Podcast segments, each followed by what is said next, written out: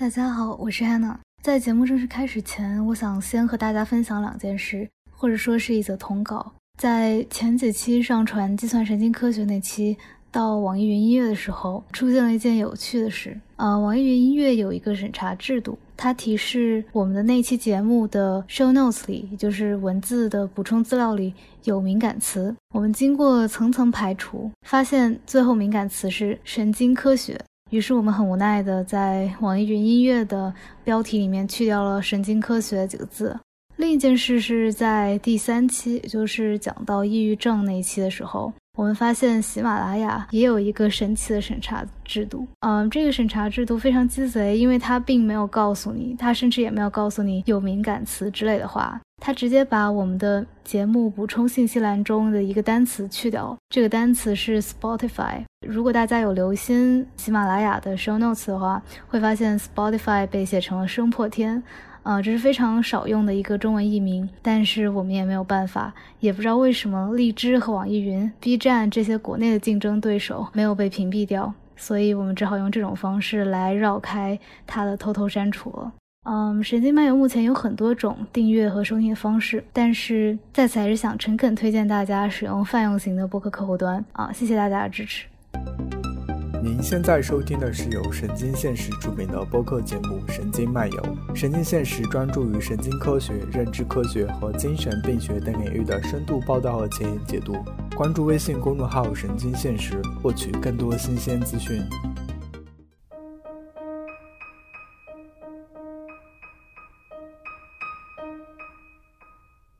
你的大脑能做的最厉害的事情之一，大概就是理解时间了。我们常常说时间、空间、时空，把这两个概念并置在一起，好像它们很相似。但实际上，时间和空间有很大区别。我们可以在大脑里回想和想象时间的前和后，但你并不能像导航你在空间中的位置那样，很自在地在时间的海洋中导航。时间总是被我们以理解是空间的方式来加以比喻。我们会说时间是河流或者是道路，但实际上时间更像是一条没有分叉、不交叉、也没有出口或者转弯的道路。和空间不一样，在空间里，我们可以用触摸的方式来体验空间。我们可以说这个桌子很滑，我们可以说这块苹果很粗糙。但我们的大脑里并没有一个叫做时间感受器的东西。那我们的大脑是怎么表征、再现和理解时间的呢？为什么记忆里承载了时间的陈旧和新鲜？为什么我们会说记忆会被时间磨损？时间实在有太多可以思考的角度了。这一期我们从神经科学领域的一个数学模型开始，它展现的是大脑是怎么给记忆打上时间戳的。然后我们联系到认知科学领域的人类学。谈了谈文化和语言能否改变你对时间的观念。感谢你的收听，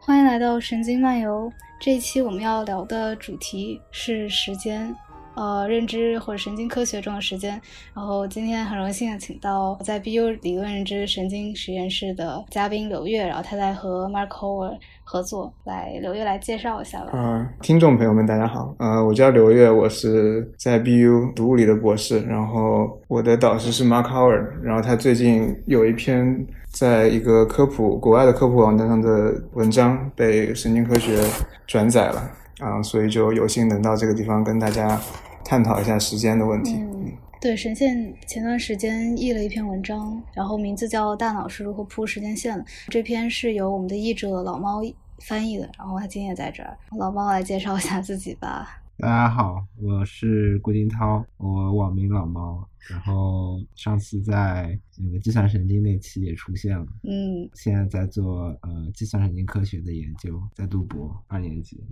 上次翻译这篇文章了之后，陈经现实就不断的又翻译这个作者写的其他的文章，感觉都有点亏欠他了。对，这这个作者确实写神经科学的科普文章写的特别好，然后。不是都是一个作，就是我们转载框架上的文章，经常就会转载这个。是哪个作者？呃，Jordana Sepelewitz，反正名字挺长的。嗯，说到那篇文章，我想起，因为那个文章它用了一个比喻，是说，他用了时间线，还有像时间戳这样的比喻嘛。但是我在读就是 Mark Howard 他自己写的论文的时候，他用的比喻是彗星的尾巴。我想知道刘月，你觉得这几个 metaphor 你觉得准确吗？或者你觉得他们用这些主要用意在哪儿呢？啊，一个是时间戳，一个是彗星的尾巴，是我导师说的。他那个彗星的尾巴有什么上下文吗？我我倒从来没有听他用过这个比喻。我我大概可以猜到他为什么会，但我想确认一下。对他大概是说，就是彗星尾巴划过以后慢慢变淡，对应的应该是用的拉普拉斯变换，就是说我们对过去的记忆会渐渐衰弱，类似于这样。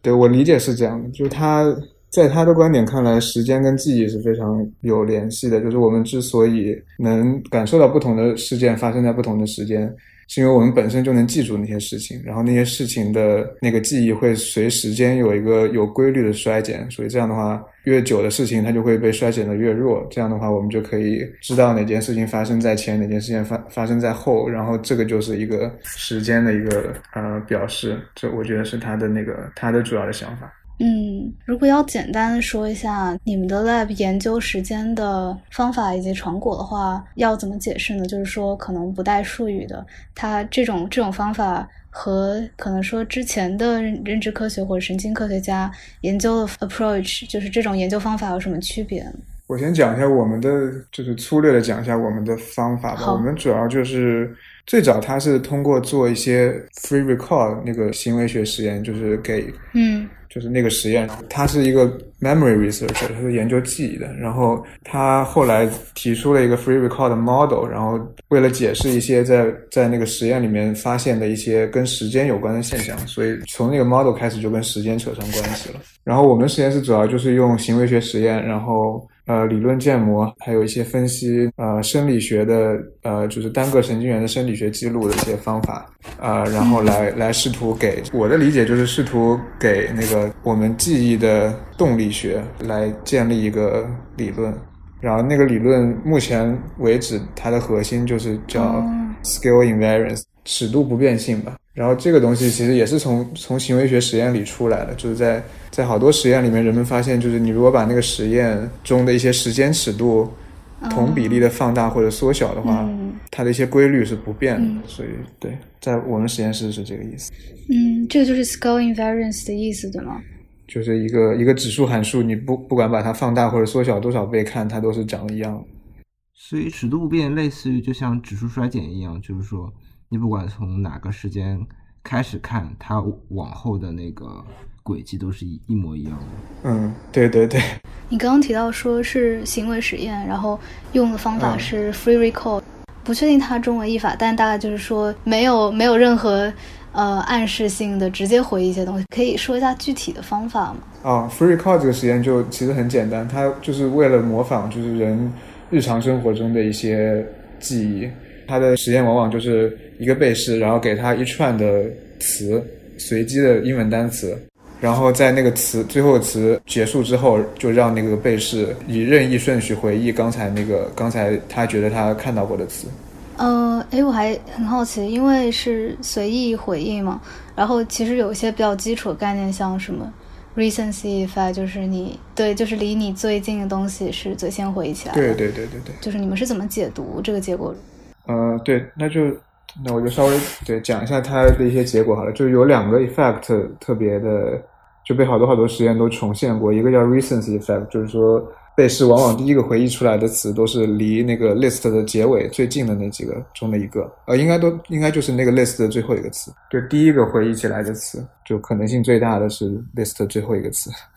然后还有一个 effect 叫 contiguity effect，就是说他如果回忆起了，比如说第八个词。然后，那他下一个回忆起来的词就是第七个或者第九个，就最有可能的就是第七个或者第九个。然后这两个 effect 其实可以被一个模型解释。然后那个模型大概的意思就是说，有一个 temporal context，然后它是一个矢量，它是一个 vector。然后在那个被试不停的 encode，就不停的记住它被展示的那些词的时候，然后那个 temporal context 那个 vector 就会不停的变。相当于就是那个 vector，如果表示一个系统的状态的话，那个系统的状态就在不停的变。然后它是个连续变化的，所以这就可以解释为什么它在记起来第八个词的时候，下一个记的词最有可能是第七个或者第九个，因为第第七个和第九个词就是在第七个和第九个词出现的时候，它的那个 temporal context 跟第八个词最接近。然后也可以解释为什么第一个回忆起来的词往往是最后一个，因为这个他刚开始回忆的时候，它的 temporal context 跟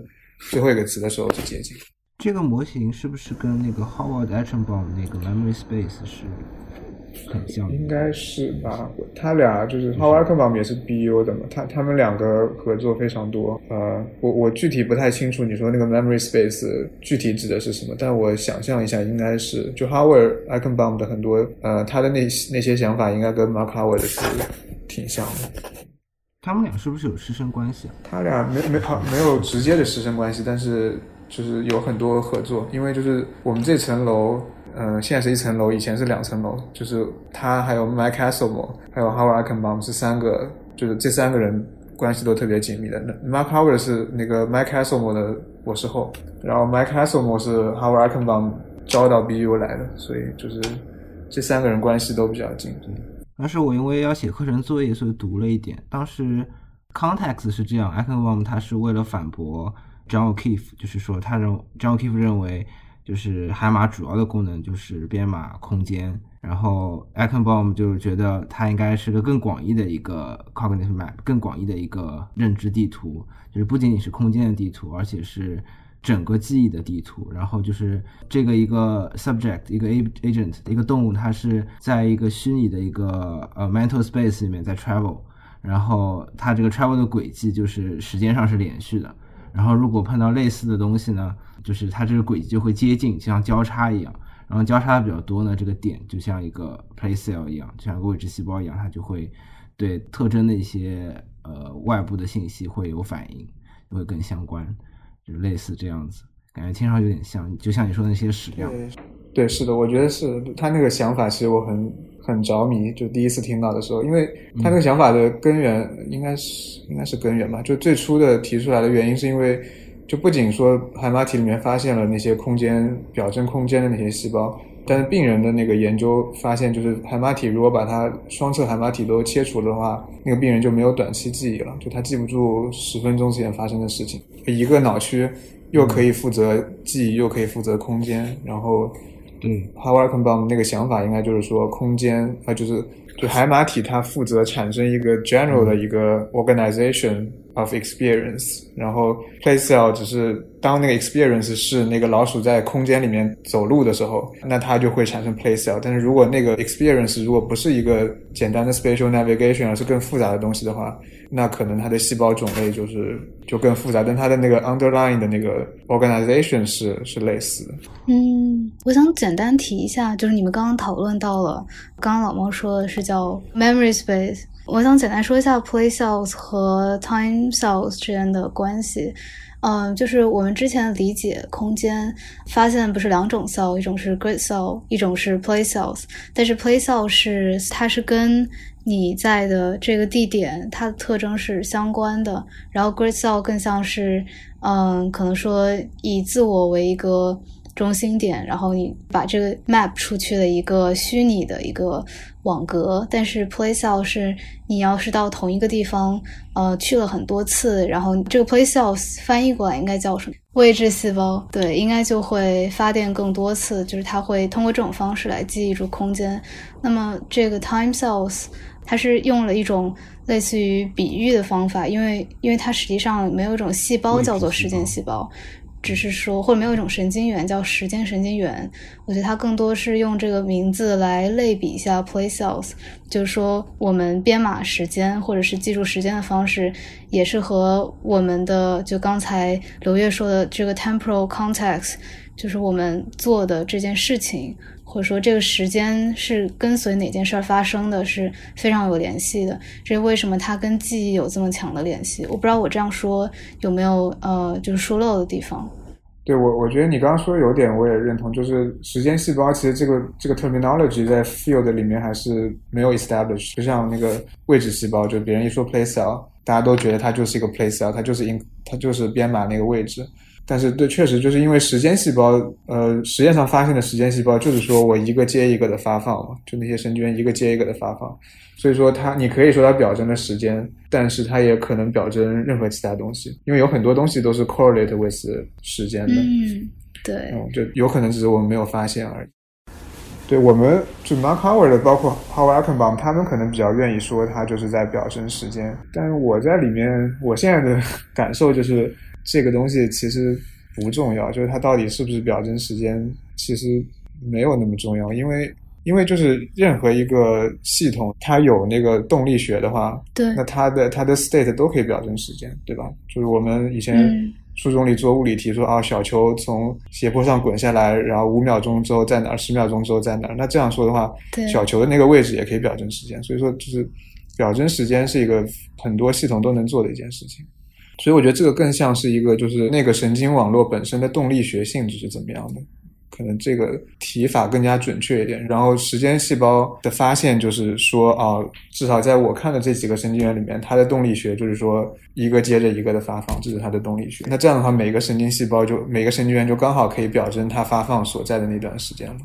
嗯，对我刚刚也其实想问，因为你提到你们会记录就是所谓这个 time cells 他们发现这个情况，然后我其实刚还想问，你们觉得 time cells 的发现，呃，就是说如果没有 time cells 的发现会有什么不同？但实际上你刚刚也提到了，就是说是一切有能体现这种动力学的东西，其实都可以记录时间，不管是小球。我前段时间读那个波诺马诺的大脑时态时光机，然后它里面讲到一滴雨点滴到地面上，这一圈涟漪它扩散到外围的这个速度，它只要有一定的规律，它其实就可以作为一个测时间的东西，或者是像漏斗那样的东西，对吧？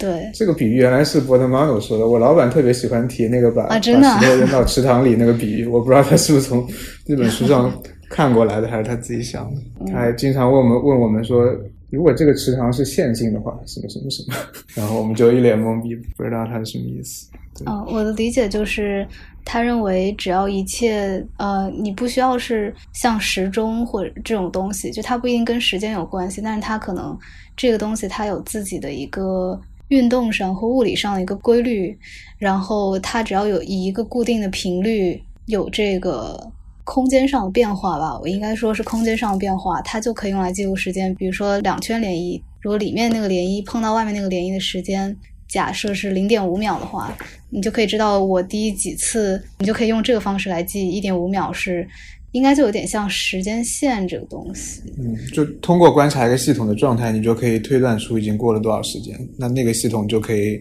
拿来表征时间。对，是的，但这是对于一个外部观察者而言，他要观察整个过程才知道，就是现在看到这个是多少时间。但是对于一个动物，它主观上，比如说让它回忆，可能这件事有多近多远之前发生，那这个就是怎么解释？就是你看到了这个涟漪，但是你如果没有看到全过程，而是只是在后面这一瞬，你体验到了这个涟漪波动到你的时候，你怎么知道这个涟漪是从什么时候开始的呢？我觉得这个问题，就如果有 time cell 的话，也有同样的问题吧。就是我知道有一排 cell，比如说十个，就是他如果不知道那个大脑如果本身不知道有几个 time cell 的话，那比如说第四个 time cell fire 了，那他也不知道就是有过了多久，对吧？所以我觉得应该对，这是个好问题，就是如何它通过这个系统如何 read out 时间的，就这个系统原则上可以表征时间，但是它如何大脑如何提取那个信息？呃，嗯对，我觉得这是个这是一个问题。对，我觉得刚刚老猫说的更像是，呃，如果我是那个涟漪里面的一滴水，或者是如果我是 time cell 里面这一个 cell，我怎么知道过了多久？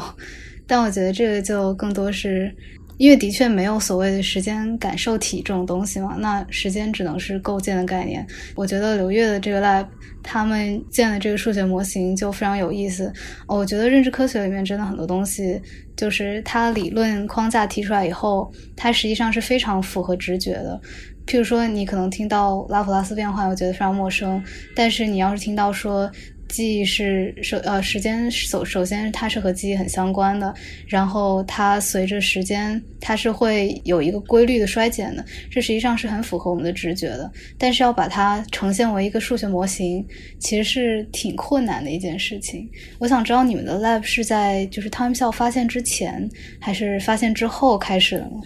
就是他最 最喜欢讲的一个故事，就是他在之前的时候就提，对他提出了 temporal context model，应该是，嗯，但是那个 model 跟我们现在用的那个就是有那个呃尺度不变性的那个 model 稍微有一点点区别，不过挺像的，对。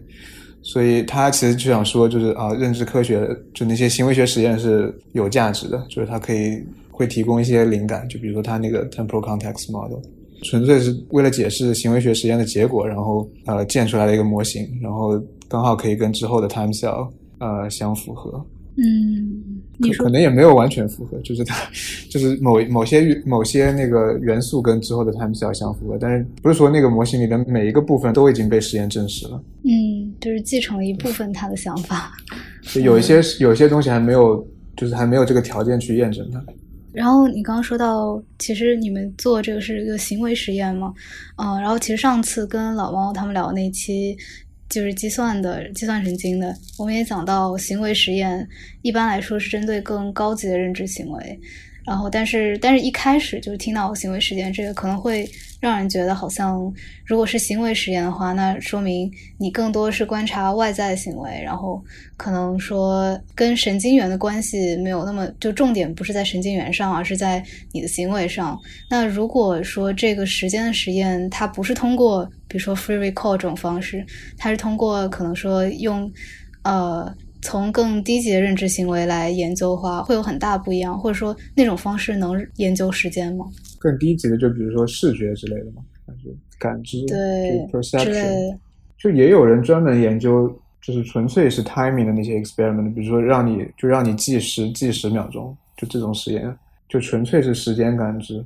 然后对，因为我老板他的那个他的想法或者说他的出发点就是说记忆是，就是我们能够感知时间是因为有记忆，有对过去的记忆。所以说，如果要研究记忆的话，那就自然而然是一个比较高级的行为了。嗯，你刚刚说的另一种行为实验，就是说那些搞 timing 的，就是我知道以前认知科学或者说神经科学觉得时间它是有一个叫 central clock 理论，就是觉得我们是自己的大脑中间有一个时钟，然后这个时钟是跟外界的，比如说外界的时钟是，或者说外界，比如说东升西落、太阳这种，就是会进行一个同步的过程。呃，但是现在就是包括像呃 Howard 这个实验室得出来的结论，还有包括 Time Cell 的发现，这些其实都让我们相信，实际上没有一个中心的时钟，而更多是它是一个分布式的，就是一个 distributed clock models。然后我记得以前发现的一些理论是像。我记得之前有一个有一个实验是说，让被试者观察一个画面，就是没有声音的画面，然后那里面人还是什么，就是相当之慢的，但是那个路灯是，它是用让路灯的闪烁频率不同，来让你 time 不同的，就是让你感受。你猜它是有过了多少秒？然后他们发现的是说，你针对不同的物体会有不同的时间模型，但是那个还是一个，它还是一个 central clock 的东西，它只是说它是一个叫 model specific 吧，就是说你是根据你的对象不同，有不一样的对时间的感知。但分布式的时钟也不大一样，分布时钟是更多说我们大脑是每一个区域其实都有，呃，或者时间就是内在于我们每一个呃功能区的，对吗？你刚刚说那个实验是说让他看两幅画，然后画上面的那个灯闪烁的频率不一样，然后会导致他对那个两幅画里面的时间的流逝的速度造成不一样的一个判断。哦，大概是这样，对，但是不是画，就是它有点像一个小的视频，但是它是只有灯闪烁的频率不一样，然后被试者会对时间有不一样的感受的力量，对。对，好多实验，好多这些实验都是就是让你去估计某个时间，然后 Howard 的这边的实验更多的是就是让你去记住记住，比如说东西发生的顺序，或者说记忆随时间的变化之类的，就跟记忆更加紧密一点。我也不知道是不是我我没读过那个 b o d m a n 那本书啊，所以我也不知道就是 central clock 这个东西现在是不是已经被就是已经大家不相信它了。嗯，distributed clock 我也不知道这个这个理论现在是不是就是呃就最近可能这个 distributed clock 这边的工作比较多，我不知道是不是某就是只相信其中一个理论就可以了。嗯，你可以展开讲讲你们用这个数学模型吗？就前面说了，就任何一个系统，只要你给它一个刺激，然后它的那个动力学是被决定好的，那它就可以表征时间，对吧？比如说一个从斜坡上滚下来的球，呃，比如说池塘里的涟漪，因为我们知道它的运动规律，所以说通过观察它们的状态，我们就可以反过来推断时间。那个模型的意思就是说，我们有两群两群神经元，然后第一群神经元接受到刺激的时候，它们的那个发放率会呈指数衰减，呃，然后它们那个衰减的那个时间常数是不一样的。就以不同的速度衰减，可以简单的理解成这个东西在数学上就是等价于你把那个刺激，就外界的那个 input 做了一个拉普拉斯变换。拉普拉斯变换大概的意思就是说，你把一个关于时间的函数变成一个关于一个时间常数的函数，就跟那个傅立叶变换比较像。傅立叶变换是说你把一个关于时间的函数变成一个关于频率的函数嘛，所以然后拉普拉斯变换就是把那个频率改成时间常数，都是把关于时间的函数在这儿就是那个 input。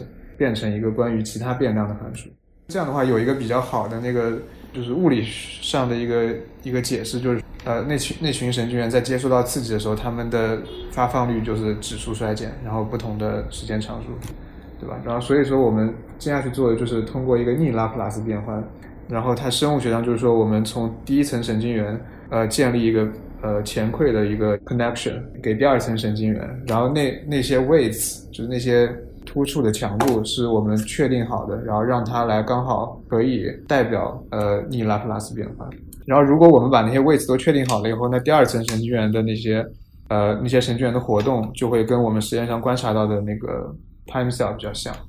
我当时翻译那篇文章的时候，印象就是我感觉文章里面基本上只说了第一层的变化，第二层变化，因为它那个 weight 确定好像我看了论文就是比较复杂，它就没有解释。但第一层的感觉给我就是好像就是你有一排计时器，然后这些计时器呢就是不同坡度的斜坡，然后你从零时刻开始把所有的小球都从坡顶上往下放，然后到了某一时刻你拍张照，看每个小球落到了多少高度，然后你就去根据这这一排高度来确定时间过去了多久。对对对，我可以问一下，就是你们在说第一层和第二层的时候指的是什么吗？可以理解成两个脑区或者两个，就是两个 population，两个比较独立的 population。嗯，你是说根据比如说第一层脑区的这个这些小球，就是这个快照来去和第二层的这个快照进行联系，看它们是不是匹配吗？不是，是第二层是由第一层的快照得到的结果，就是你过去一段时间之后，第一层有个快照，然后这个快照里面包含了关于时间的信息。然后为了把它解读出来，你需要第二层去读出来，第二层或者说解码出来。嗯，两层的信息是一样的，只不过它就相当于是两个不同的系统，它在表征时间，一个是小球，另一个是涟漪之类的。嗯，其实也不是完全一样，就是如果你神经元的数量是无限多的话，是完全一样的。但是如果有限的话，你可以得出来，它时间过得越久，这个信息就越不明确，就像他说的彗星尾巴一样。最后，它那个你希望得到的是一个在时间上很尖的一个 peak 一个峰，但是时间过得越久，它就会越来越散，你就不确定它到底是在哪一刻了。嗯，大家看到我们译者做的工作了吧？翻一篇文章，先去读论文。没有没有没有，当时为了翻译这篇文章嘛，所以回头看了一下。是，那那篇文章我也读了好久，感觉我们实验室每个进来的人都 都读了好久，然后再然后再开始做。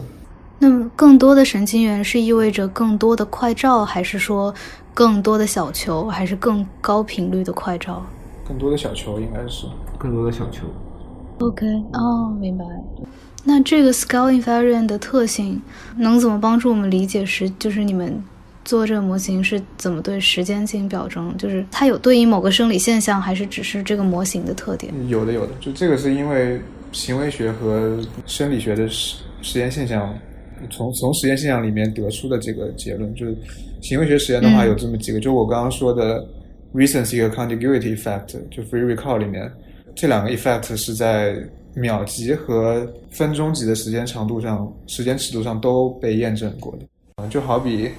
就好比那个月月球绕着地球转，然后地球同时也绕着太阳转，所以月球的运动其实是一个快的运动，就绕着地球转的运动和一个慢的运动，就绕着太阳转的那个运动的叠加。嗯，我这么说理解对不对？就是说，我们说时间尺度可能有从，比如说微秒、毫秒，然后可能会有分钟，然后小时。当然，可能小时这个点太大，但是说我们有不同尺度的这种时间。但是你说这个规律，它不管在哪个尺度都是可以应用。就是说，比如说两秒钟的记忆，我一样会有这个衰减的规律；然后两分钟记忆一样会有，而且它是互相，它是叠加在一起的。它是相当于，比如说这两秒记忆里面，嗯，你整体看这两秒，把它看作一个，呃，这个模型这条线的话，它是那个样子，就是它是那个衰减的形状。然后如果你把它 zoom in，然后看我这两秒最开始的前两个毫秒，它也是这个规律。嗯嗯，对对对，嗯，我觉得你说的对，很很对，就是对 Mark Howard 经常用的一个例子，就是说你能记住就十分钟前的事情，会记得比二十分钟的事呃之前发生的事情要清楚，但同时十天之前发生的事情也会比二十天前发生的事情记得要清楚，就是嗯就是在两个尺度上都有同样的一个衰减的。啊，我一开始一直不理解这个标题什么意思，现在好像有点懂，但还是没有完全懂。是哪个？哦，是不是那个 The Scale Invariant Representation of Time？啊、文章的标题啊、对对对，不过理论上要以年为单位做实验，对，很难做。可能这个可以，但是如果要再往上，是不是？比如说你要是嗯用十年、一百年，就这种，哦，有人做过这个实验，真的就是不是以单个人做的，他是就是研究那种就是文献上，就是说因为就是集体记忆，比如说一个东西它总是在新闻里出现，然后它出现的频率随着时间的变化，然后发现它也是一种哦这种衰减。那具体是一个什么样规律的衰减，我忘记了，是指数衰减还是那个幂衰减？哦，有意思。对，譬如说，假设我我现在就是做一个假设，假如说十年之间，然后呃，这个下雨的规律是一样的，然后它就是，也就是说，它天气预报 不对，不能说天气预报，预报有下雨的这个新闻，它如果假设它频率和规律都是就是都是一样的，但是你在回忆的时候，就可能会有记忆上的，你可能对最近的时候。会会回忆起频率会更高一点，这个比喻可能不是很准确，但就是说，如果真的要放到这么大的时间尺度，可能只能是这一类事件吧，就是得是那种，哎这个很难控制变量啊，是吧？对，必须得是那种跟生活相关的实验了，就不能控制，嗯，对，就不能去做那种 lab 就是 lab 的 experiment。嗯，哎，那刘月，你们实验室做的最长时间尺度的实验是什么样？我们啊，我们好像没有做特别长时，就是 as far as I know，好像没有做特别长时间。对，分钟吧，分钟吧，就是给你不停的放那个 visual stimulus，然后如果你看到过这个东西，你就按一个键。然后这个实验我去做过，坐坐在那边做了大概半个小时，啊，可无聊了。对我还是无偿的，因为要体验一下我们实验室的这个理论有多么的，对，要亲身体验一下。可以想象，我也做过背试，大多数的实验都比较无聊我。之前参加了一个，我觉得应该算是甚至科学里面心理学，它是偏社会心理学的东西。大概是让你跟另外一个被试做一个游戏，然后他可能通过合作，然后测你就 EEG 测你的脑电波之类的。但他忘记跟我们说不能说话了。那个游戏进行了两个小时，然后你不说话多无聊啊！后来说几句话，然后他们可能是检测到脑电波有异常，然后再过来跟我们说你别说话，笑死了。这有点难吧？两个小时不说话，得多给点报酬。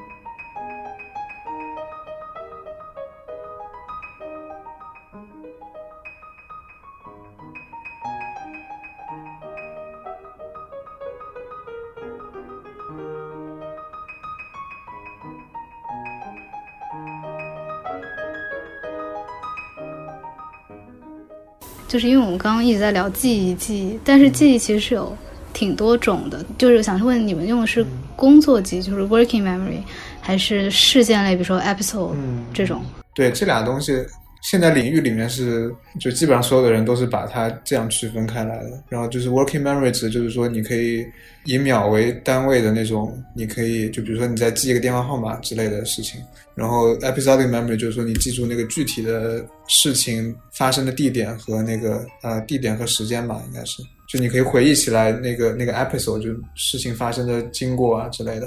但但我理解不是这样，哦，是吗？我理解就是这两个不是一个截然二分，就是他们是有 overlap，的就是 episodic 是一个描述你记忆里面内容的嗯嗯嗯性质的东西，就是它是一个情景记忆嘛，就是一个比较自我中心，然后主观上你体验到那个东西作为记忆的内容。Working memory 只是说它时间尺度，甚至 working memory 它的重点不在于 memory 本身，而在于你最后要利用它，因为它不仅仅是记住，而是你待会儿就要拿拿来用，然后你所以你把它放在一个像内存一样的地方，然后你不断操纵它，然后去改变它，这样子。是的，对。然后，呃，Hannah，你想问的是说，就是我们实验室怎么看这个问题？对，我在读论文的时候，就是呃，因为你提到你是 free recall，你而且你回忆的不是说让你随便想件事儿，而是想现在想一个 list 上的东西。那我猜想这应该是更 working memory，就是更工作记忆，因为工作记忆更像是你骑单车，然后你肌肉的这种记忆，就是你知道怎么骑。但是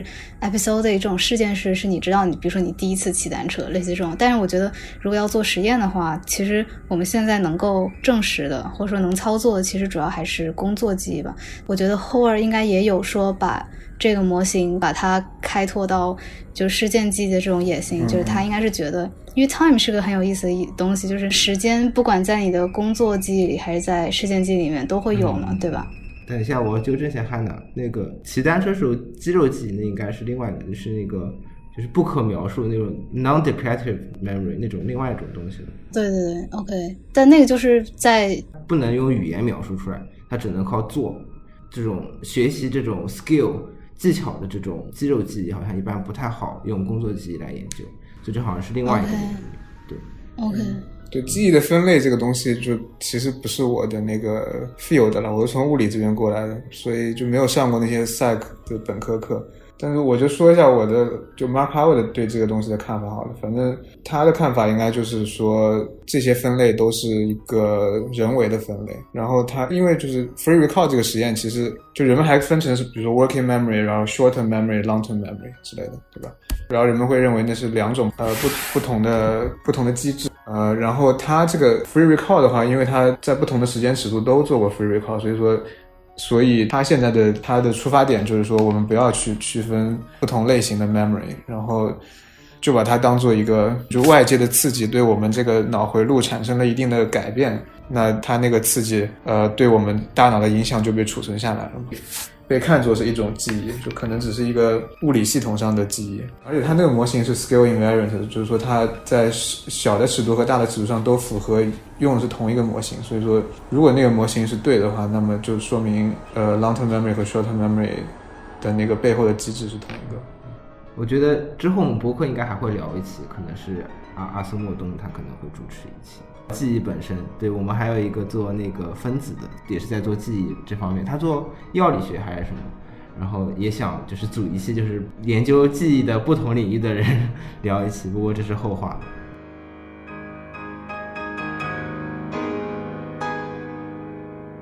刚刚说那个小球那个例子，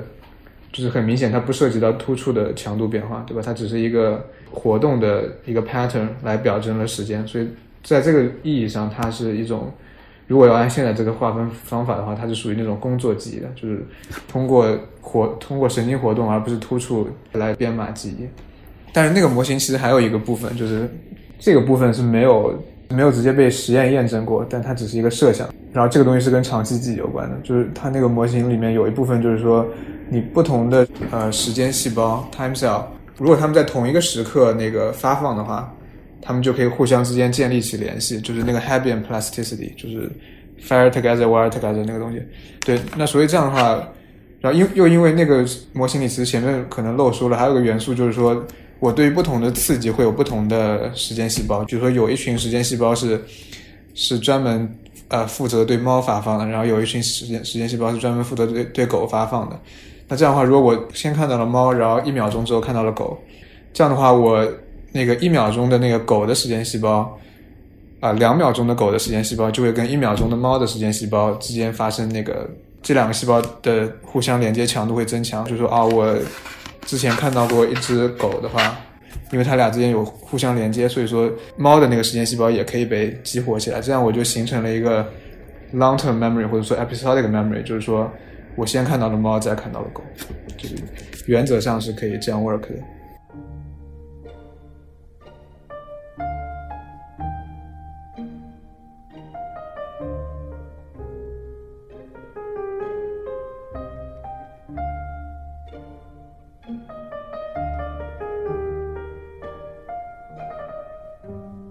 提到就是长期、长期的这种，我用中文怎么说？长突出突出可塑性，对不对？呃，长期的这种 synaptic plasticity，嗯，其其实短期它应该是也是有突出可塑性，就是嗯，我不确定，就是说，对，我不确定它现在理论进到哪一步，但是 Bonomano 它是把这个短期突出可塑性做一个所谓没有那么容易被观察到的一个叫隐性的特征。你已经被 fire 过的话，它再 fire 离得越近，它这个可塑性的作用下，它会 fire 的更明显一点。我觉得这个是不是也是可以侧面证明这个 scale invariance？嗯，是的，尺度不变，呃，就也可以支持这个尺度不变的特性，对吗？感觉好像就刚刚 Hannah 说的是，就有一种 plasticity 是在短时间内起作用的，比如说。比如说秒的秒的时间单位，就是一些离子通道什么，你开了一次以后就会更容易开之类的。我刚刚讲的不严密啊，就是但反正就是说，你一个神经元，它在此刻的发放强度，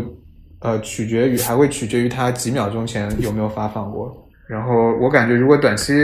short-term plasticity 如果要放在这个 model 里面的话，我们必须得。就是研究一下，当连续的接受到两个刺激的时候，那个系统会怎么样？所以目前还没有这方面的研究。啊，不过这这确实一个是一个客观，应该是一个实验上已经被对被证明被证明的东西。其实它时间上如果距离的比较远，也会有可塑性，因为就是如在模模型的那个假设下，因为模型假设你那个时间细胞是可以没有上限的嘛，就你可能会有什么一百秒的时间细胞之类的。所以说如果如果一百秒之后猫再出现的话，那一百秒的那个狗的时间细胞在这个时候还是还是在发放的，所以说猫的那个对猫的一秒钟的时间细胞就会跟狗的一百秒的时间细胞产生联系，就是理论上是这个样子。但其实我也不知道我该不该相信有没有一百秒的时间细胞。其实我还想问一个，就是虽然这是跟记忆有关，但是我觉得它也是还是和时间有关系。嗯，如果它的输入方式不是通过视觉，而是通过其他方式，会有变化。譬如说，就比如说那个列表的，你们在用是视觉嘛？就是我看了这个列表，然后再进行回忆。那如果是听觉，应该已经有做过实验。但是如果是嗅觉呢？就是这种，我记得是嗅觉和味觉，还是只有嗅觉？它是直接到海马体的。那这种时候，它会有不一样的情况。嗯。我记得模型里面没有假定任何的，它感官到底是来自哪里？可能它最后只影响就是时间尺度，对它没有可能时间尺度是最精确的。然后视觉稍次，嗅觉、味觉的话，它时间是就是它时间更不精确一点。其他我觉得应该不会影响。嗯，我刚刚就想那个 free recall 如果变成一个嗅觉版本会怎么样？在在人里面。不过信息量是不是有限？对，我觉得可能只是编码和解码上可能有费力程度的问题。对，模型模型没有考虑这个，因为模型就发现的那些什么时间细胞之之类的东西，现在目前大多数都是在海马体啊，或者呃，就是一些比较高级的皮层，所以说它那个输入的那些皮层的信息都已经呃，所有所有所有感觉皮层的输入都会输入到那些那些脑区。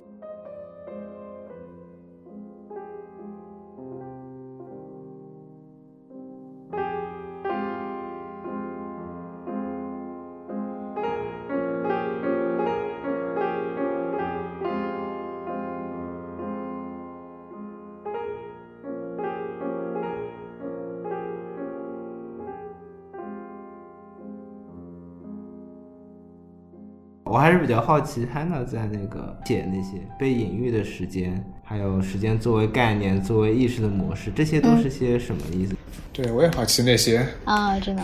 我可以简单说一下。就刚才，我其实其实觉得是有，就是有联系的，因为比如说像，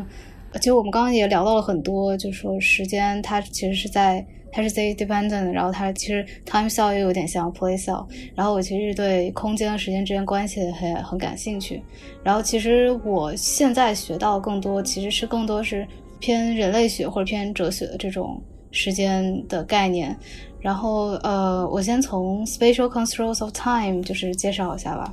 就他意思就是说，嗯，我们理解时间都是以空间的东西作为比喻的，也就是说，我们在空间上，我们说这个杯子，我旁边有个杯子，我们说这个杯子是在比如说电脑的左边。就是我们是以对象为中心，然后再再描述这个位置，或者我可以说这个杯子在我的前面，那就是以我自己。我可以说这个地方地点，比如说可能在什么什么区，然后这个就是地理上的，以地理为中心。然后当我们在时间上表述的时候，其实也是类似的，有两种表述时间方式，一种叫 dietic time，这种时间观是有过去、现在和未来的。那么这个现在是在哪儿，是很关键的。我们常用的，我们在语言里面会说，呃，比如说中文里我们会说前天，还有后天，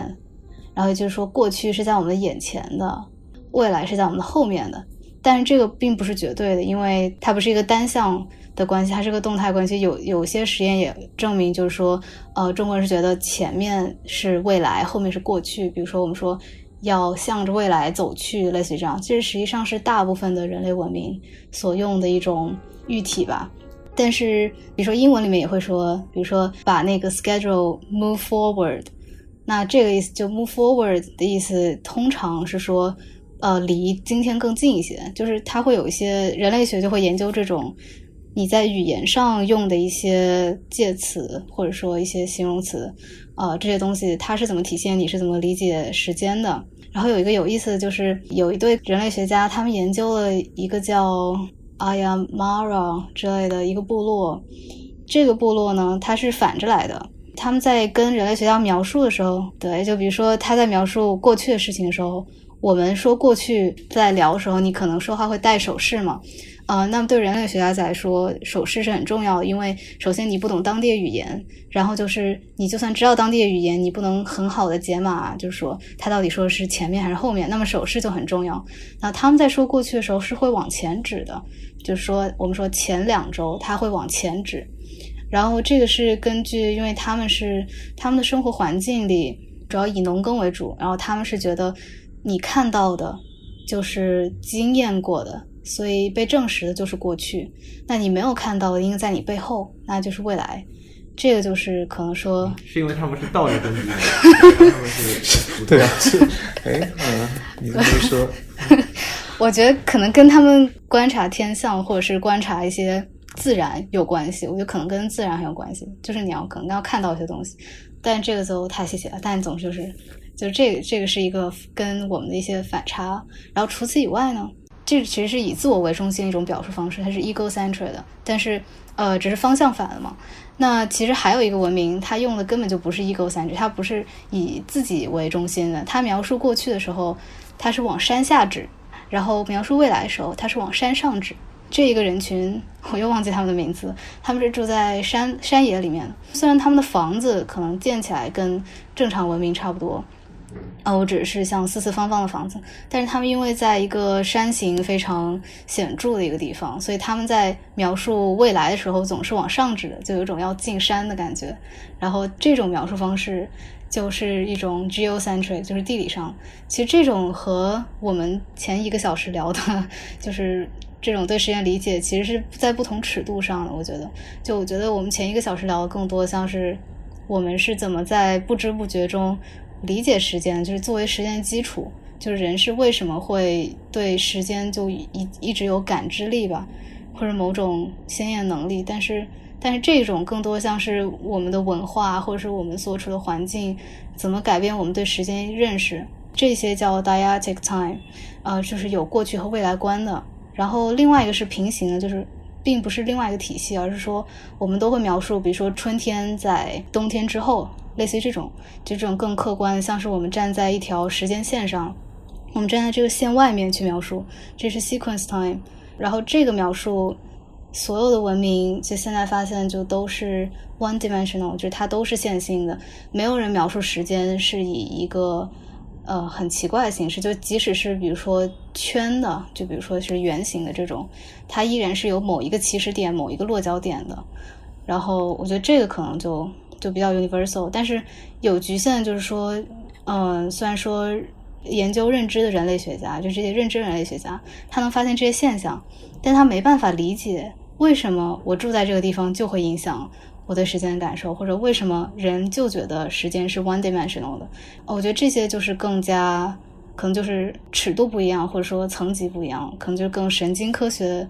的这些研究可以帮帮助我们理解，嗯，更可能更生物基础这些东西。对，然后我这是说，对对，偏人类学的。我怎么感觉更像是认知科学可能会研究的？就是因为最近不是那个环境科学还是哪里转了一篇文章，说一个研究说小朋友之间他们会不用语言的时候互相发生一些黑话，然后就是会自定义出些手势，然后很快的就一致同意用用这样的手势表示这个意思。我在想这些。这些所谓表示时间的手势啊，或者是语言啊什么，会不会也只是一些偶然的结果？可能就是大家啊，就是就是决定了这么用，然后就传播开了，然后就大家都用。嗯，我觉得不是随机的。我可以举一个平行的例子，比如说我这学期学的上一节课是讲脏话的。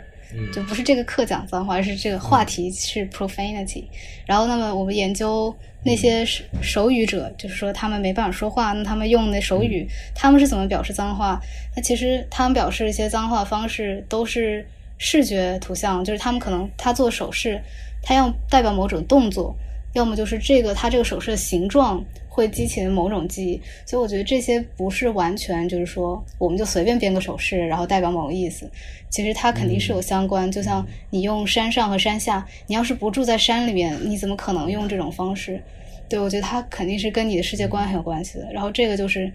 认知科学里面最冷门的人类学研究的东西。就是说，是不是暗示着就是说，之所以用这样的手势，既有就是。可能有很小的偶然的成分，然后，但是更重要的是，呃，一个是我们本身脑子里面的结构，就是我们生下来是什么样，可能有一个就是倾向性会这样，再加上环境导致我们可能更可能利用某一个线索去表示时间，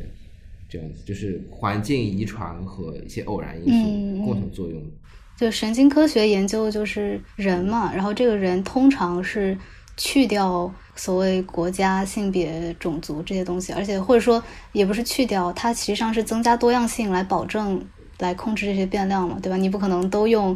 比如说中国人来做这个实验，然后它是通过这种呃被试者的多样性来去掉这些东西。但人类学它显然就是它要专门 pick 出来这个东西，它就是专门看你要是。我不知道性别上有没有，但是比如说国家或者是民族人有没有区别，然后这个是一直有研究的。每个学科讲时间的方式还挺有意思的。然后我还挺想说，就是有个哲学家在讲时间的时候，我觉得他的理论其实跟我们现在发现的分布式的，就这种 distributed models of time 是有一点点精神内核是有一点联系的。但是这个哲学家就是一直被被骂，就是因为他提出那个时间理论是在爱因斯坦提出相对论的之前，然后所以爱因斯坦相对论让我们觉得时间和空间它是外在于人和世界的一个体系。哦，我我我可能说的很不准确了，但是总之就是他其实是把时间非常绝对化了。然后他认为，呃，时间要么是你心里的时间，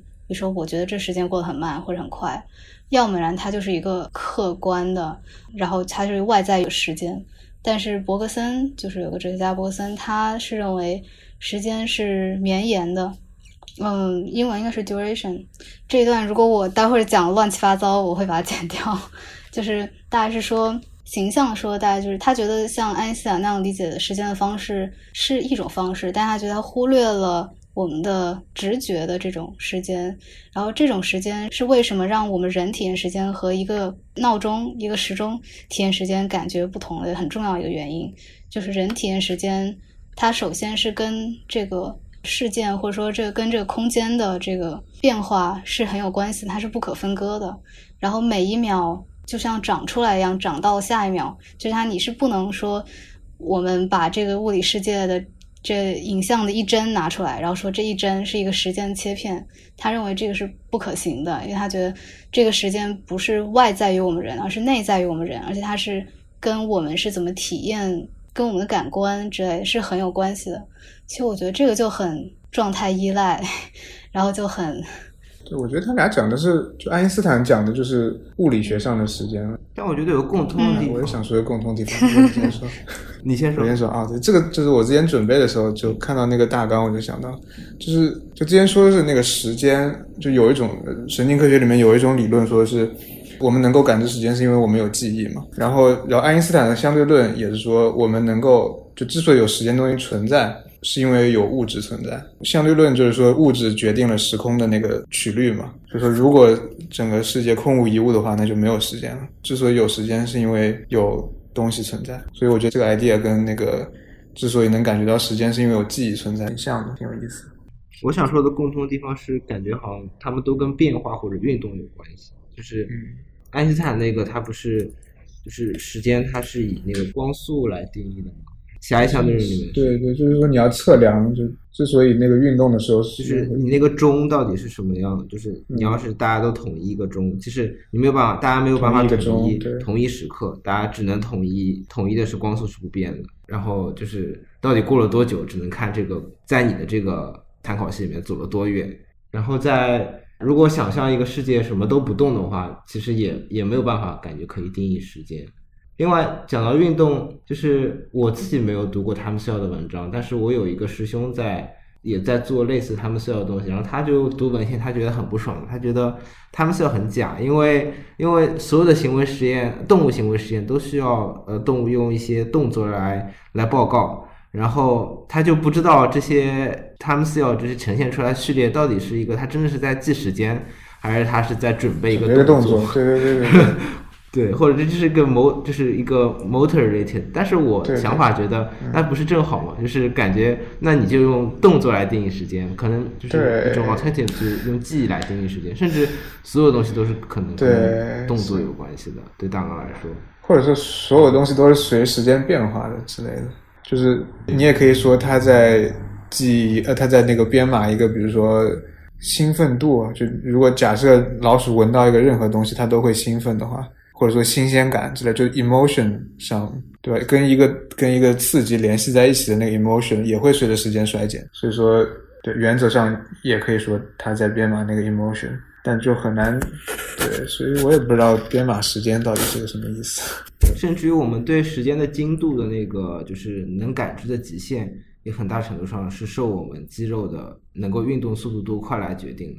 就我记得我不记得是在哪本书，可能是 Yuri Buzaki，可能是呃 Spikes，嗯，另外一本书，就是说我们视觉的分辨时间分辨率是大概几十毫秒嘛。如果就是呃两个闪烁的球，不同位置闪烁的球，它闪烁频率呃高于这个几十毫秒分之一的话，你就觉得这个球在动。然后之所以你有这种幻觉，是因为你自己的眼动，就是。那个眼球运动那个肌肉，它能够运动的频率大概也就是这个频率了。因为你眼睛跟不上这个速度，所以你就大脑就让你自己产生这个幻觉，觉得啊这个球在动，所以你的时间感知的分辨率也受到你运动的呃时间分辨率的限制。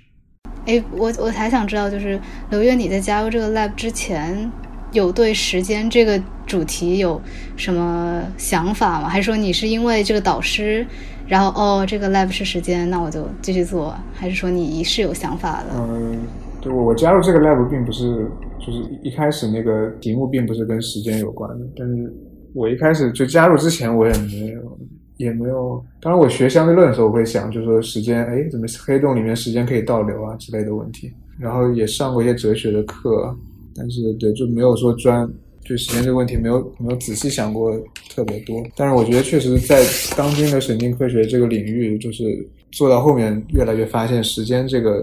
就时间这个维度被研究的是比较少的，至少是在那个系统的这个呃系统神经科学这个层面上，就大家会研究说哦，你的视觉皮层的细胞看到一个图像，就假设那个图像就就他们不会研究说这个图像我给他的那个。他他不会研究一个信息流，他只会研究一个单独的图像。就看他看到这个图像，呃，这个神经元会怎么发放？然后就包括位置细胞也是的嘛。就是说，当这个老鼠在这儿的时候，它就会发放，不管它之前之后经历了什么东西。所以，就是我觉得这这个维度，时间这个维度还是挺呃挺需要去研究一下。嗯，我有一个问题，就是因为我们现在嗯，就你们现在有一个这样的数学模型嘛？大概就是说，我们通过了这些 time cells 它的发电，然后我们得到了一个模型。就是往往极端推的话，我们有了这个模型，我们能够重新编码时间吗？就是我们能不能编，就不一定是编码进人，但能不能编码进机器？像我知道，其实机器要记时间比我们简单多，不需要不需要这么复杂。但就是说，如果我们有这个模型的话，它可以反着用吗？对，就按道理说，如果你可以操纵那些时间细胞的话，如果那些时间细胞真的是编码了时间的话，那确实可以产生幻觉。这个就如果理论是对的话，那理论上确实是可以这样做的。嗯，还有就是说，我我忘了之前是说什么，就是说，因为就是机器记忆时间，它是它有个跟人最不一样，就是它是相当精确的嘛，对吧？而且它它理解时间也是在。空间上，虽然它的空间是个虚拟的空间，比如说它，比如说这是呃格子一，这是格子二，然后类似于这样来把它放到这个呃 one dimensional，就是只有一个维度的这个线性里面去记时间，而且是相当准确的，就是它没有遗忘的能力，然后它记的东西呃一定都是可以复现的，但是人人记东西是会衰减的嘛，然后如果如果说我们能够通过某种方式，比如说用这个模型。然后让让机器记东西的时候，也有类似于这种衰减的这种模式，嗯，感觉还还挺有意思的。嗯，可能就更像人了吧？可能就是就就是现在那些 AI 的东西，比如说循环神经网络，它就是有一个它的那个记忆就是会随时间衰减的。就神经网络之类的东西，它当然计算机本身它的记忆是跟人的记忆、跟动物的记忆很不一样的，但是有一些。就 AI 那边的模型，呃，确实也是包含记忆的。还有一些模型，它就是刻意去模仿人的那个记忆系统，它会有就有那种什么短期记忆模块，有一个长期记忆模块，然后就模仿人的那个，就现在被比较被认可的人的人身上的那个记忆的记忆系统的结构。我我觉得就是可能不一定完全相关了，但是机器的记忆系统一般会面临一个就是。灾难性遗忘的问题，就是你以前记的东西，随着你记忆的量越来越多，它到一定程度之后，之前记的东西会全都忘记。就是不说忘记吧，就是你让它呃回忆的时候，它就全都非常的不可靠了。呃，模型里面，就是我个人认为，可能是就是你没有一个主动遗忘的机制，然后你就会，或者你没有一个记的结构，你没有办法。把它嵌到一个框架里，然后就导致你以前学的东西就只会线性的叠上去，然后越叠越多，到最后超过了它的负载就不行了。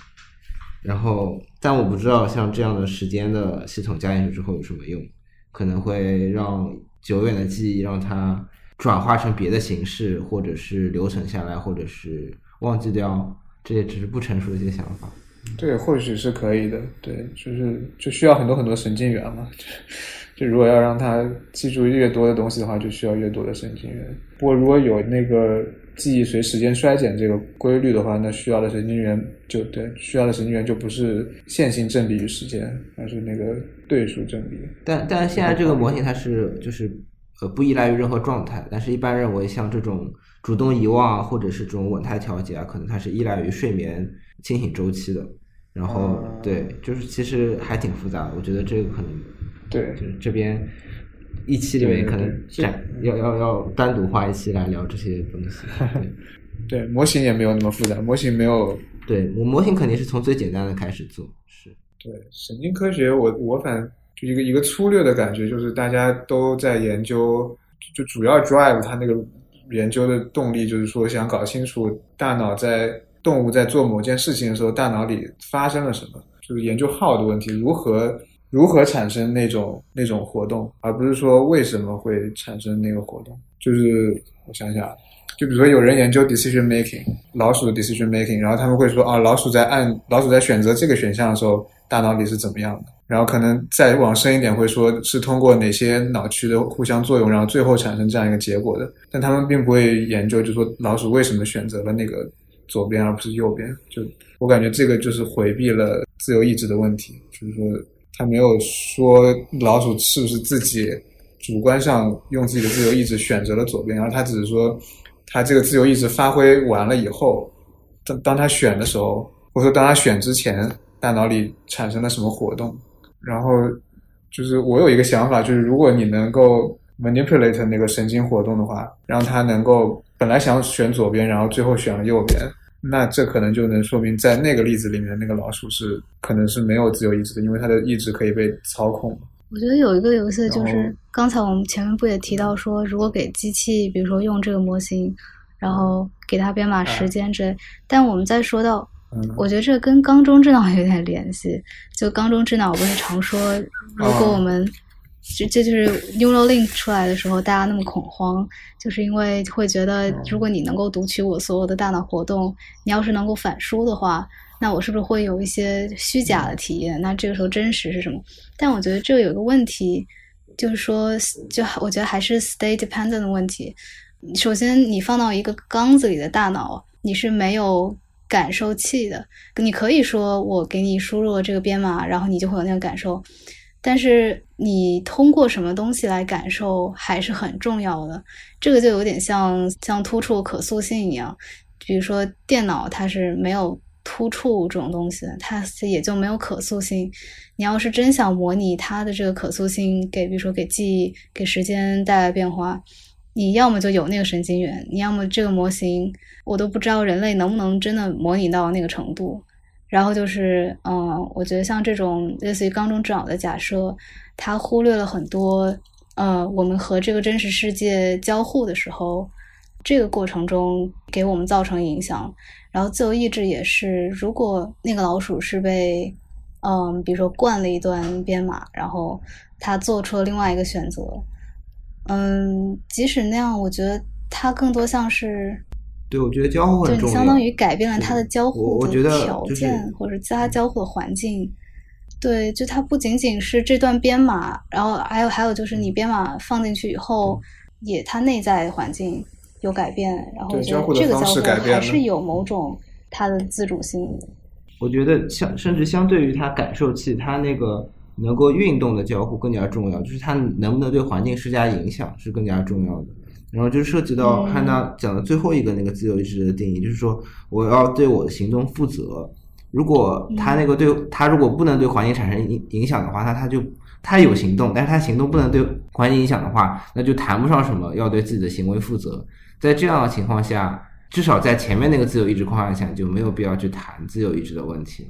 另外，关于那个刘越说的，我如果操纵一个神经元，让老鼠做出了另外一个选择，但你实际上也不知道，就打个比方话，你完全可以按着老鼠的鼻子，把它往另外一个洞里面戳。在这种情况下，它当然做了另外一个选择。你从实验结果看出来，它不断在做另一个选择。但是对老鼠自己来说，它可能觉得自己是被迫的，或者他觉得我没有为这个行为负责，是你让我做的，或者是我不知道为什么我做了这个，但是但是我明明刚刚不想做这个选择的，所以这个还是不能回答那个问题，感觉。对，到头来还是就是会比较邪恶，但是到头来如果真要搞清楚，可能还是得在人身上做。是，但另外一方面，我觉得甚至不需要到神经的层次，就现在我们通过媒体、通过广告，其实也可以操纵，呃，就是一个人的平均的行为。但是这影响到我们自由意志了吗？就是至少我们体验上，我们感觉它好像并没有，就是我们好像自己还是在做自己的决策，那也可能这是一种错觉。但是我们就是作为一个整体的行为，确实是被改变了。我们会选淘宝上推荐给我们前几位的产品，然后我觉得我自己觉得，嗯、首先我之前不是说我觉得自由意志是一种感觉嘛，但不代表我认为这个感觉是不重要，就我还是很珍惜这种感觉的，并且我觉得这个感觉它是一个。它是关于质的东西，它不是某种量，不是说我被干预了多少，我的自由意志就减少了。我觉得它一定，它一旦符合某个条件，它就是有自由意志的。然后回到时间的问题，呃，假如说我要给一个小鼠反向的输入一个时间的错误的，就是幻觉吧，就说我要把反向输入。首先，我觉得这个，嗯，我觉得这涉及到一个问题，我不知道，就是就是神经科学理解的时间，它是一种主观体验，还是一种嗯物理现象？就是说，呃，这个主观的意思不是说它不存在，而是说它就是一个跟物理学平行的，就是不会交叉的这样一个现象了？还说它也是一种物理现象？如果它如果也是一种物理现象的话，那么我去影响这个小鼠的时候，我相当于改变了它的某种物理条件，我改变了它交互的条件。那这个时候，我不一定就影响了它的主观体验，我可能只是改变它某种条件，让它体验有变化。嗯，但这变化是什么？我们并不能说它就是，比如说就一直被影响，或者说被欺骗了。呃，就是想，就是这中间就有个 gap 吧，就是说我感觉最终的目的可能就是想把把某种物理现象跟主观体验联系在一起，就是说那个物理现象是这个主观体验的充分必要条件。然后所所以说，如果我改变了那个物理现象的话，我的主观体验也变了。然后如果我观察到主观体验变的话，那就说明我那个物理现象也变了。但就是这个这个 link 感觉很难很难建立起来，就是因为这是两种非常不一样的。事物，一个是主观的，一个是客观的。嗯，因为我是觉得，我觉得应该是跟物理现象是有联系的。因为如果如果你说它是一个纯粹内在的主观体验的话，跟物理世界里面的，比如说相对论的时间，它是平行的，就是共存，但是不互相干预的话，那就有点像是像 central clock 那种感觉，就是说我是在跟外界同步，跟这个客观的物理世界在同步而已。但我觉得它应该是，它是有某种交互的。但是说说真的，我觉得一谈到交互就没有办法，就是会搞得很抽象。但是我觉得它应该是跟某种物理现象是有联系的。这是为什么我会说，觉得伯格森的时间那观念很有意思，就是说，就他很很注重直觉性，就是人用直觉把握时间的时候。肯定跟跟一些物理现象是不一样，就是人的这种直觉的特殊性，然后它带来的时间体验是很重要的，是不能被物理直接抛弃的，也不能被我们的认知直接抛弃。那你说那个物理，如果是比如说时间时间细胞的发放，这个这个也算物理物理条件吗？还是？我觉得应该算对。哦，你的意思就是说，除了就是说时间细胞，假如时间细胞这个这套理论都对了，拉不拉不拉，那时间细胞的那个发放，比如说这个时候三秒钟的时间细胞发放了，那我的主观感受可能并不是那件事情过去了三秒钟，而是有一些其他东西决定的。就，我觉得这三秒钟，它首先它是缺失了某种跟世界交互这过程的。我不知道这三秒钟会变成什么样子，就是我会怎么记着它。我觉得它跟你真实体验三秒。是不一样的，但这个不一样的点就在于交互这件事。就如果不交互的话，这三秒钟这个单位就根本没有意义。哎，其实做一个思想实验，就是如果说，比如说我们有冷却或者别的办法，把大脑里面的动态全都放慢一半，但是外部世界，包括你的身体，都是都是原来的那个温度，原来那个就是时间。那这样的话，你的体验到底是外部的那个体验，还是？你脑子里面那个动态体验，你们知道，就是帕金森的患者，他其实觉得，就是帕金森患者，他因为一些机体的就是损伤，他的动作是很慢的嘛。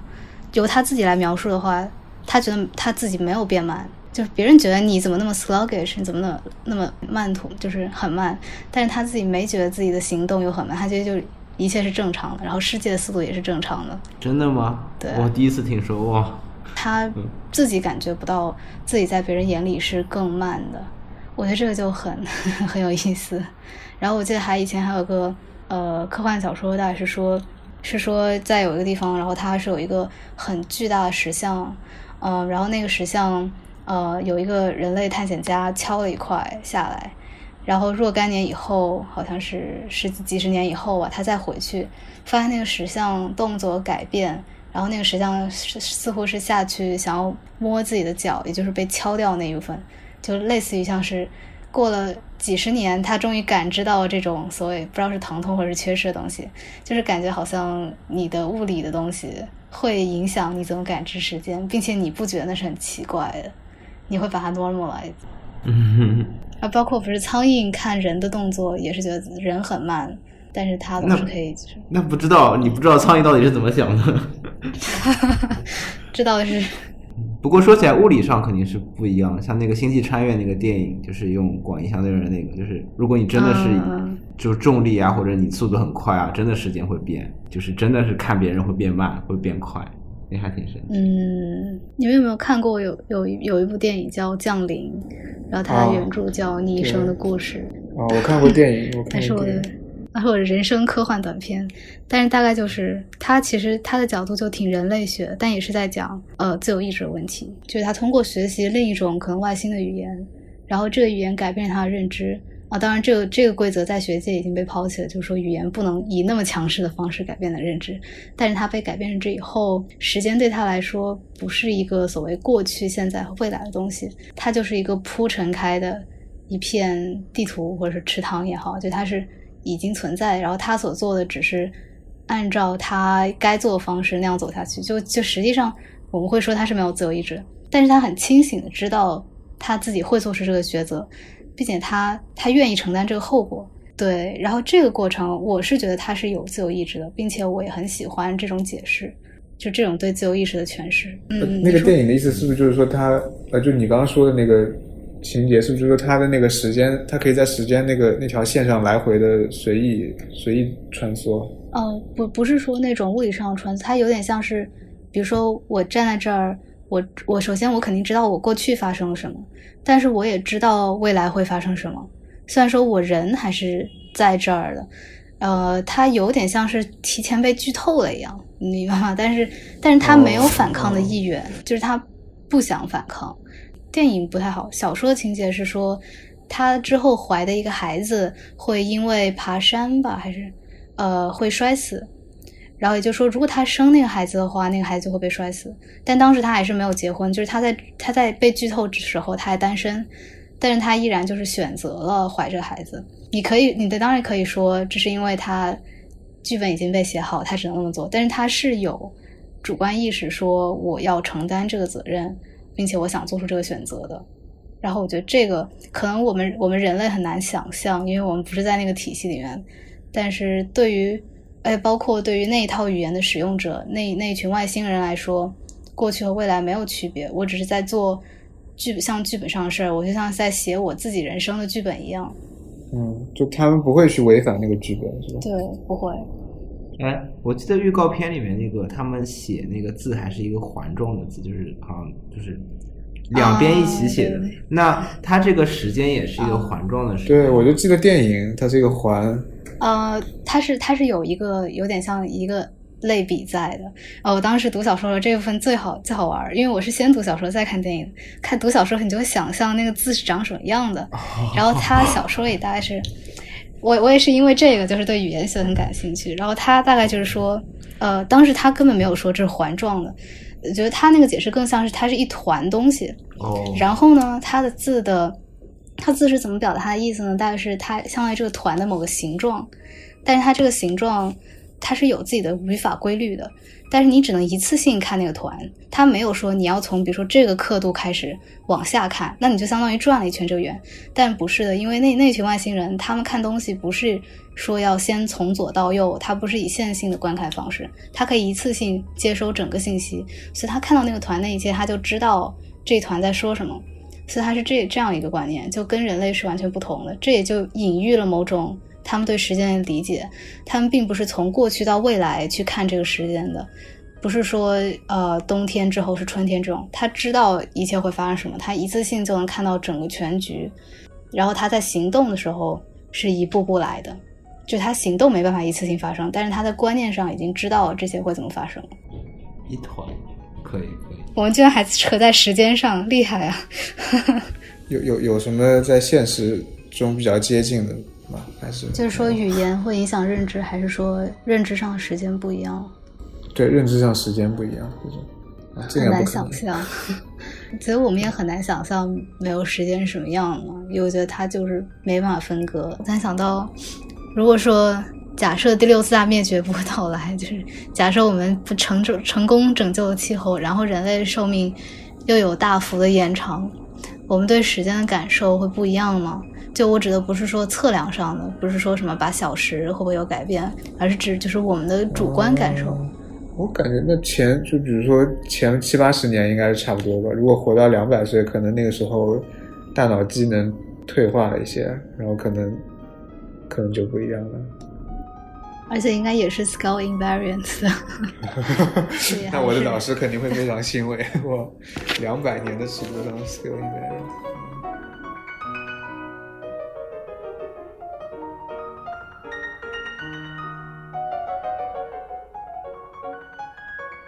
您刚刚收听的是神经现实旗下的播客节目《神经漫游》。神经漫游意在漫游神经与认知科学之领域，揭示认知表象与内里之趣味，由此连接业余与大众之智慧。我们强烈推荐您使用泛用型播客客户端收听我们的节目，这是第一时间听到节目并得到完整资料的最佳方法。搜索“神经漫游”，你也可以在网易云音乐、喜马拉雅、哔哩哔哩、荔枝 FM 和 Spotify 等平台找到我们。